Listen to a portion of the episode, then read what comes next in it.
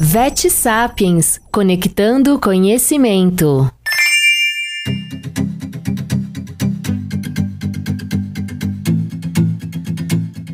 Reconhecida pela medicina humana desde 1995, a oxigenoterapia hiperbárica na medicina veterinária desponta como ferramenta inovadora, submetendo os pacientes às leis da física de mergulho, em altas variações de pressão, para condutas terapêuticas com múltiplas áreas de atuação, dentre elas a dermatologia. Para explicar como funcionam as câmaras hiperbáricas e quais são as demais indicações para seu uso, recebemos o colaborador do Vet Sapiens, Dr. Marcelo Fialho Masi, médico veterinário hiperbarista chancelado pela Sociedade Brasileira de Medicina Hiperbárica. Pioneiro da medicina hiperbárica no Brasil, atualmente é responsável pela divisão Oxipets da Planet Dog, em Brasília. Olá, vetsapianos! Vamos falar sobre medicina veterinária hiperbárica e esse é o primeiro episódio sobre este tema. Apesar do caráter inovador que a medicina hiperbárica representa para a medicina veterinária, essa terapia já é reconhecida desde 1995 pelo Conselho Federal de Medicina Brasileiro não tratando-se, portanto, de uma terapia experimental, e sim de uma terapia efetiva com indicações e contraindicações totalmente estabelecida. E em sua definição consiste em manter um paciente dentro de um ambiente hermeticamente fechado, com uma alta concentração de oxigênio, próximo a 100%, e com um elevado nível de pressão de forma controlada durante períodos pré-estabelecidos. Porém, antes de se adentrar ao mundo hiperbárico, faz-se necessária a compreensão que estaremos introduzindo nosso paciente em um novo ambiente, em condições totalmente distintas a que as espécies se desenvolveram em milhões de anos, e que tal mudança de condições ambientais implica diretamente em uma significativa alteração na sua fisiologia. Embasados em quê? Embasados em leis da física clássica, nomeadamente lei de Boyle-Mariot, lei de Dalton, lei de Henry, lei de Graham e princípios matemáticos de Fick. Sendo estas as chamadas leis da física do mergulho. As câmaras hiperbáricas são construídas em aço ou acrílico e são equipamentos que devem resistir às altas variações de pressão devendo ser necessariamente confortáveis aos pets. Das diversas frentes em que a hiperbárica atua, nós definimos ainda como carro-chefe a dermatologia.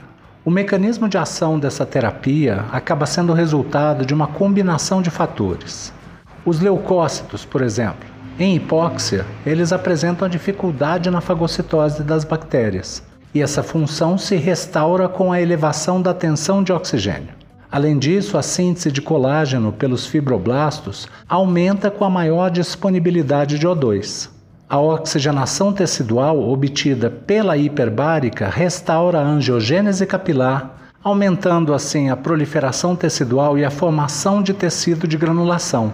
Diga-se de passagem, em pacientes tratados com hiperbárica, ocorre um aumento da pressão parcial do oxigênio no sangue arterial, com concomitante elevação do gradiente de oxigênio entre os capilares e os tecidos, aumentando dessa forma o oxigênio celular e quebrando o ciclo vicioso da isquemia. Existe, portanto, uma vasoconstricção e, consequentemente, uma redução de edemas e de pressões compartimentais durante o tratamento com o O2 hiperbárico.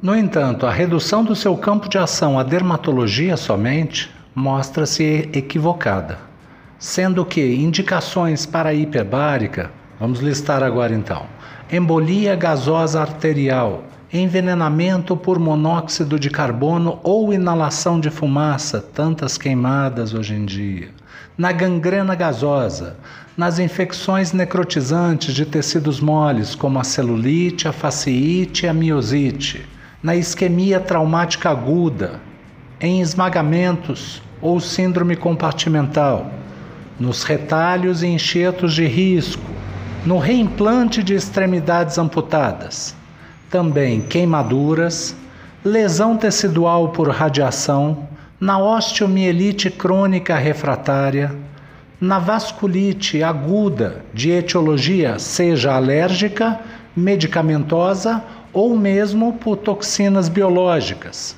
Seria o caso de acidentes com escorpiões, com aranhas ou mesmo serpentes.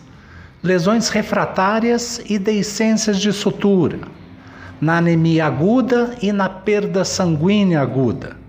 Também em abscessos em órgãos parenquimatosos ou intracranianos.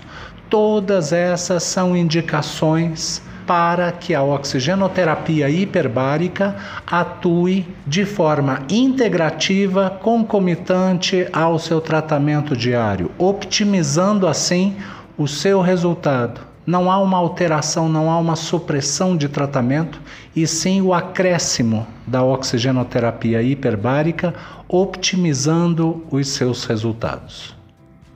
E sim, essa listagem de indicações são chanceladas pelas entidades reguladoras da atividade hiperbárica como terapia.